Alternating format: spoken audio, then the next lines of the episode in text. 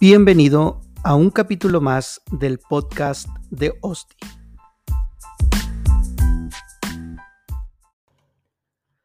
Hola, ¿qué tal?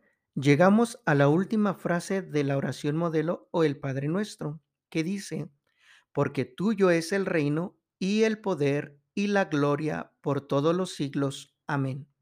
Esta frase es una doxología. Una doxología es una fórmula de alabanza o palabras de gloria. Comúnmente los judíos terminaban sus oraciones utilizando estas palabras de gloria. Como observación, no en todas las versiones de la Biblia aparece esta doxología. En los manuscritos más antiguos no se encuentra. Se cree que fue agregada años después. La que acabo de leer la sustraje de la versión Reina Valera 1960. Analizando la frase, se encuentran tres aspectos de reconocimiento a Dios importantes en ella. 1. Reino. Se está reconociendo a Dios como rey. Nosotros somos sus súbditos y debemos estar sometidos a su potestad y autoridad. 2. Poder. En esta palabra estamos colocando nuestra fe en Dios, el único Dios todopoderoso que es capaz de crear cualquier cosa con una sola palabra de su boca. Ese ser supremo al que encomendamos nuestra vida. Y tres, gloria. Ese es el fin principal de todo creyente, dar gloria a Dios, ya que solo Él es el único que la merece eternamente.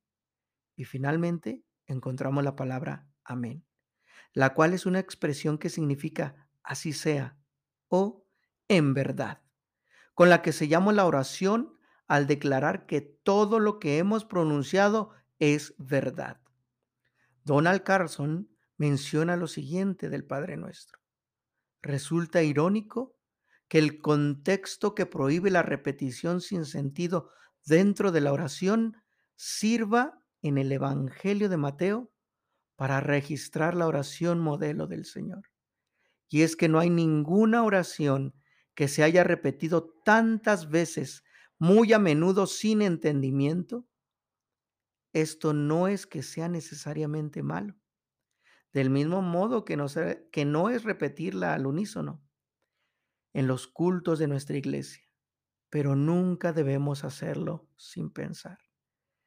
Esto es cierto, ya que a lo largo de la historia de todo el cristianismo, no hay una oración que se haya arrepentido, que se haya repetido muchas veces sin ningún sentido como el Padre nuestro.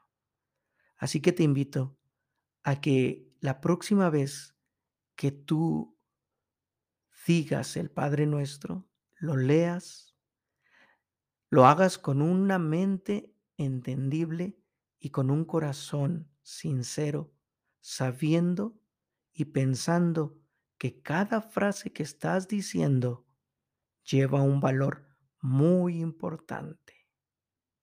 Piensa que muchas de las veces hemos dicho el Padre Nuestro sin tener ningún sentido de lo que estamos diciendo.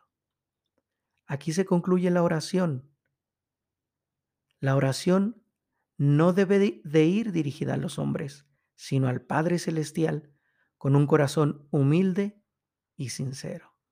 Dios te bendiga y te invito a que medites qué frases muchas de las veces has repetido sin ningún sentido. Dios te bendiga.